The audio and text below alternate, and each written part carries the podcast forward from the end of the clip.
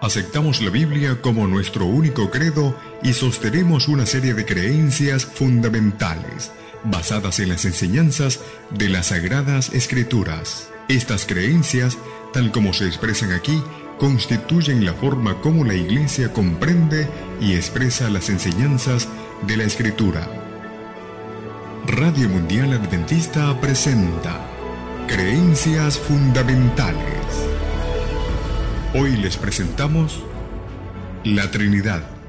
¿Qué tal amigos? Te saluda tu amigo Rodrigo Josué Rivas. Es un gran gusto el poder hablarte de temas que contribuyen para tu crecimiento mental y espiritual. La gracia de Dios sea contigo y tu familia. Bienvenidos al estudio Creencias Fundamentales. Escuchemos música que alaba y glorifica a Dios.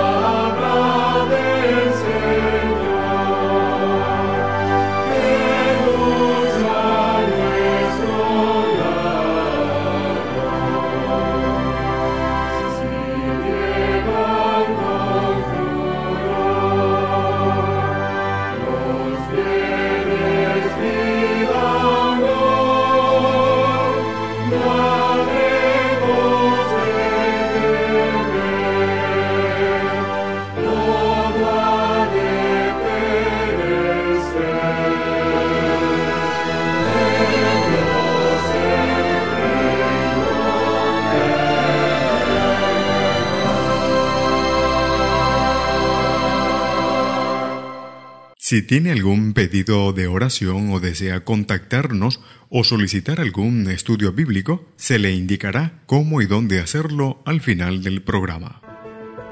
Creencias fundamentales.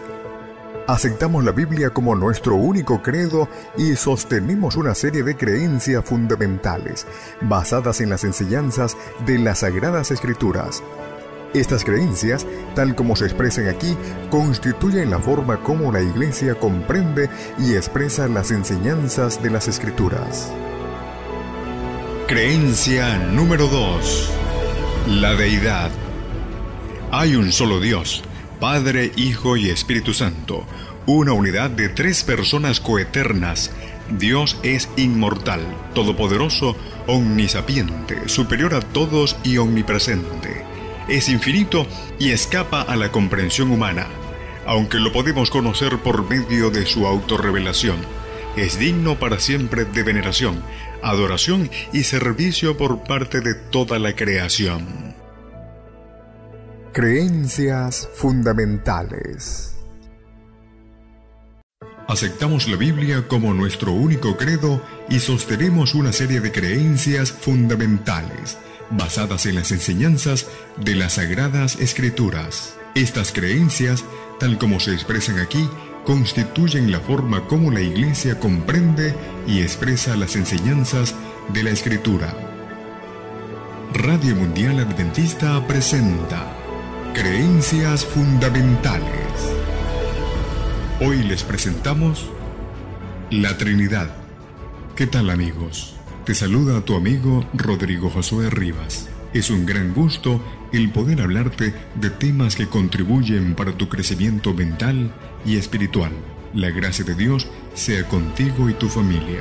Bienvenidos al estudio Creencias Fundamentales. Escuchemos música que alaba y glorifica a Dios.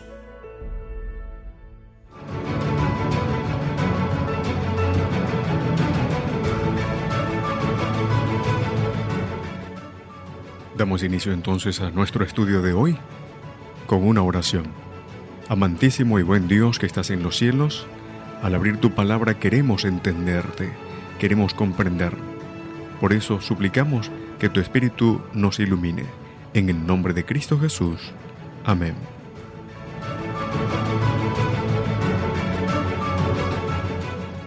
Bueno, el estudio de hoy, la Trinidad, aunque otras religiones incluyen una Trinidad en sus panteones, únicamente el cristianismo se destaca por su definida creencia en un Dios trino, el verdadero Dios viviente, según lo menciona el libro de Deuteronomio capítulo 6, el verso 4, que existe en una unidad de tres personas distintas, coeternas, Padre, Hijo y Espíritu Santo. Las personas divinas en esta deidad triuna son inmortales, omnipotentes, omnisapientes. La deidad es infinita y está más allá de toda comprensión humana. Sin embargo, se la puede conocer hasta donde se ha decidido revelarse.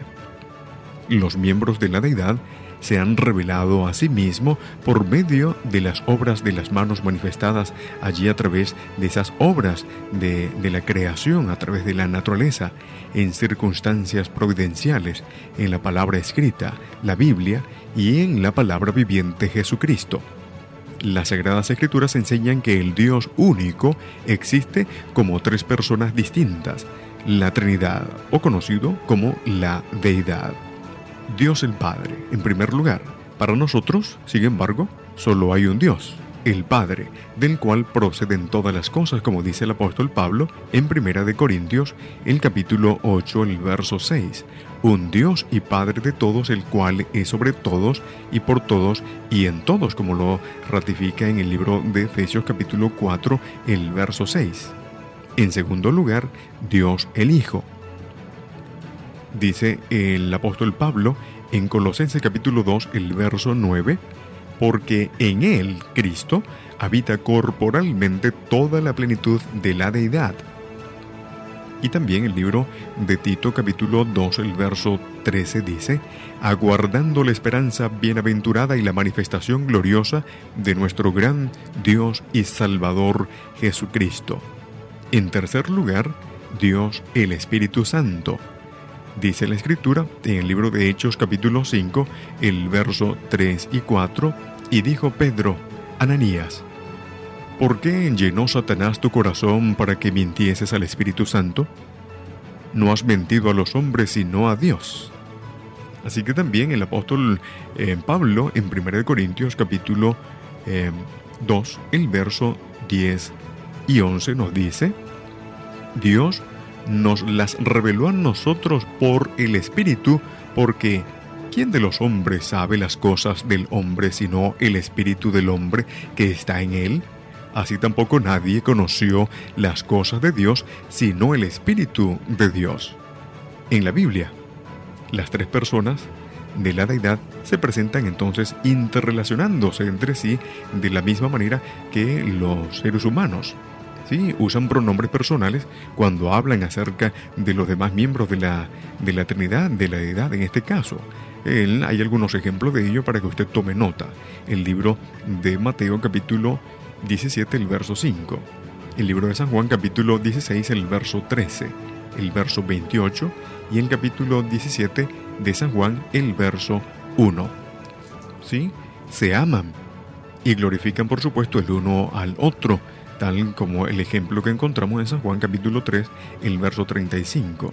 Así que el Padre envía pues a su Hijo al mundo, en lo que nos dice el libro de Mateo capítulo 10, el verso 40. Y el Hijo ora entonces al Padre, como está el ejemplo allí en San Juan 17, 18. Y el Padre y el Hijo entonces envían al Espíritu Santo como su representante. Lo manifiesta allí el libro de San Juan capítulo 14, el verso 26 y el capítulo 16, el verso 7. Hasta acá, vamos a una pausa y ya regresamos.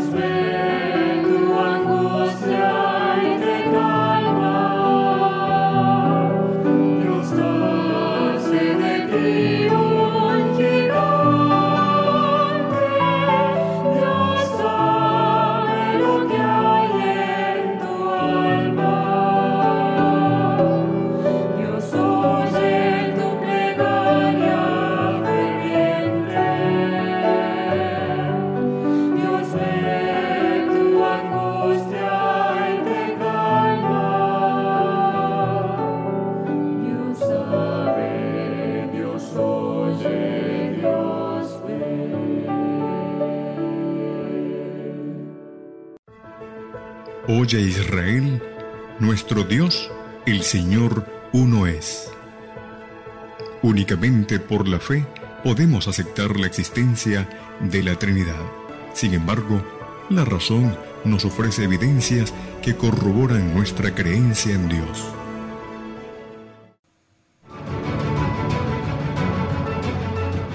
Regresamos con este su programa Creencias Fundamentales y queremos entonces continuar con el estudio de hoy acerca de la Trinidad. Cada persona de la Trinidad tiene también una, una obra allí en particular que realizar.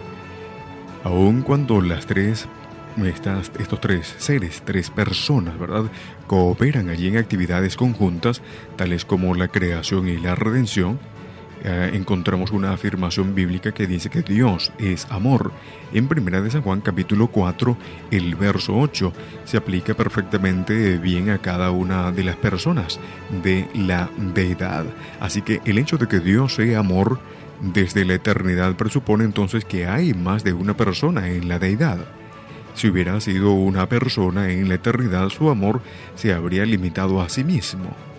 Así que aunque ningún pasaje bíblico concreto defina allí la doctrina de la Trinidad, los escritores bíblicos la dan por sentada y la mencionan varias veces. Se halla implícita allí en el primer capítulo del libro de Génesis capítulo 1, ¿sí? donde se presenta entonces a Dios y a su Espíritu actuando en la creación.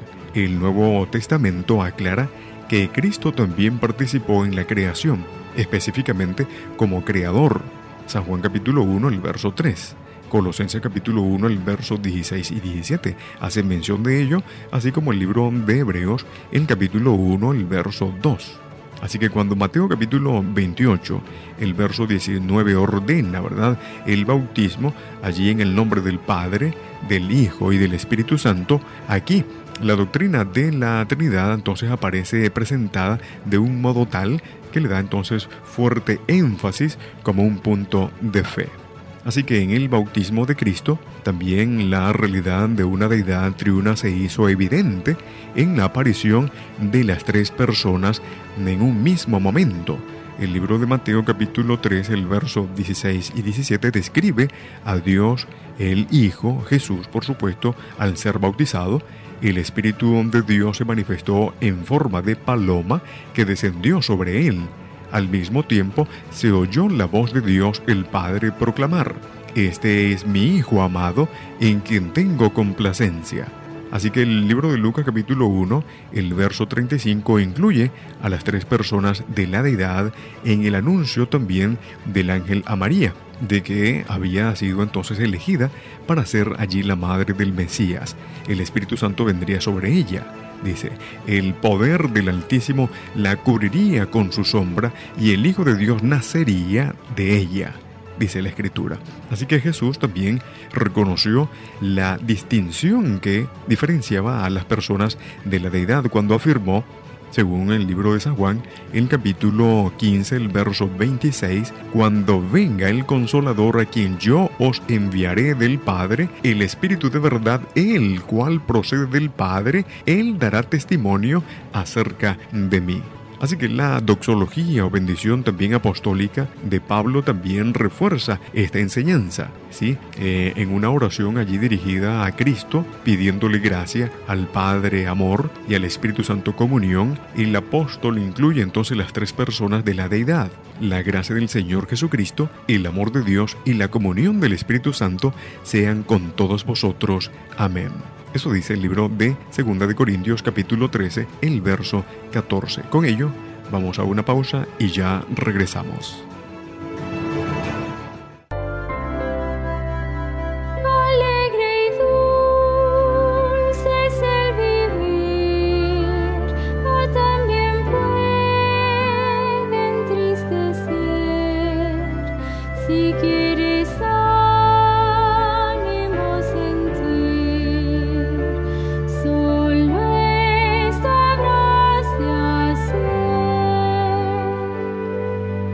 Mira hacia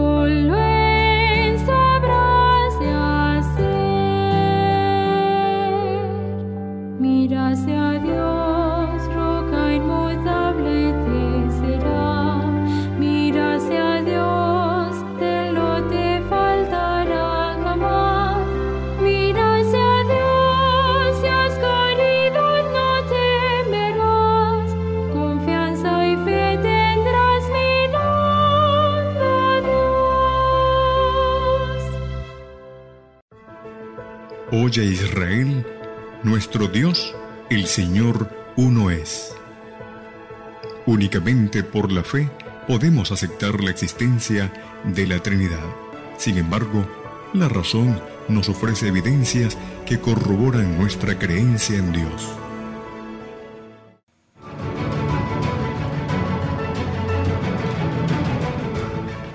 Regresamos a nuestra parte final del programa acerca de creencias fundamentales y queremos hablar de algunos argumentos tradicionales de la existencia de Dios. Porque únicamente por fe nosotros podemos aceptar la existencia de la Trinidad. Sin embargo, la razón también nos ofrece allí algunas evidencias que corroboran nuestra creencia en Dios.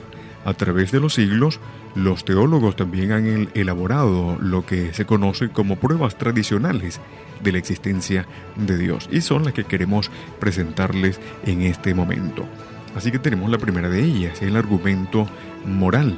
Sí, la búsqueda de cada persona del bien más elevado implica la existencia de un ser moral. Así que la conciencia y la moral distinguen a los seres humanos de los animales tiene que existir, por supuesto, una fuente moral allí humana coherente, independiente, en este caso, como se llama o conocida como Dios. El segundo argumento es el argumento mental, las cualidades de la mente.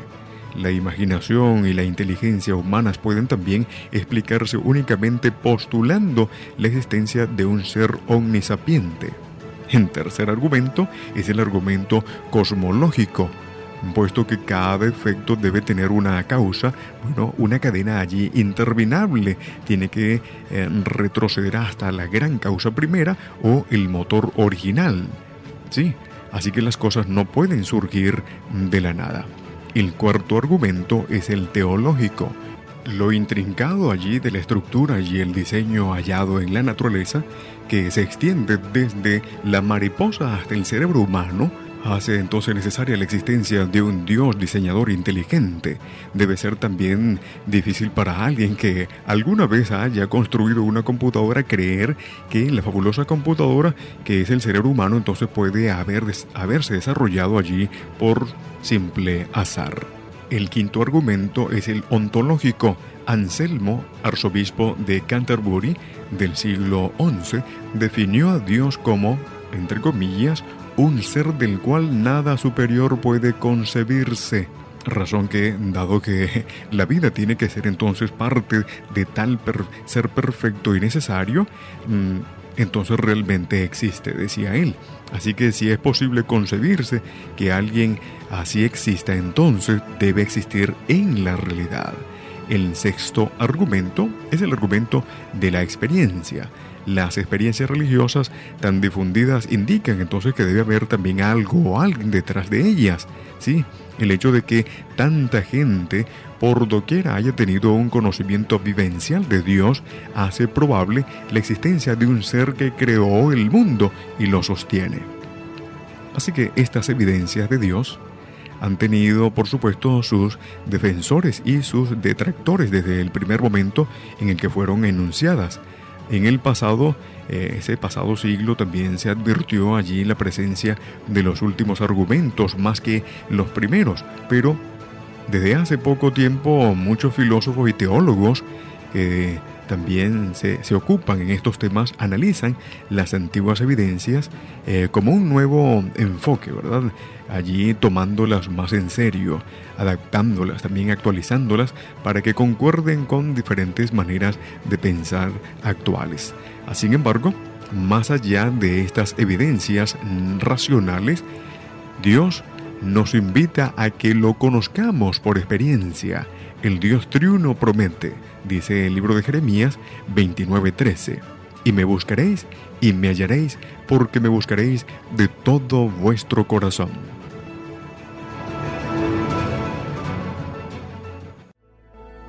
Hemos finalizado por hoy lo que creemos de la Trinidad. El Dios de los cielos te bendiga grande, poderosa y abundantemente. Aceptamos la Biblia como nuestro único credo y sostenemos una serie de creencias fundamentales basadas en las enseñanzas de las Sagradas Escrituras. Estas creencias, tal como se expresan aquí, constituyen la forma como la Iglesia comprende y expresa las enseñanzas de la Escritura.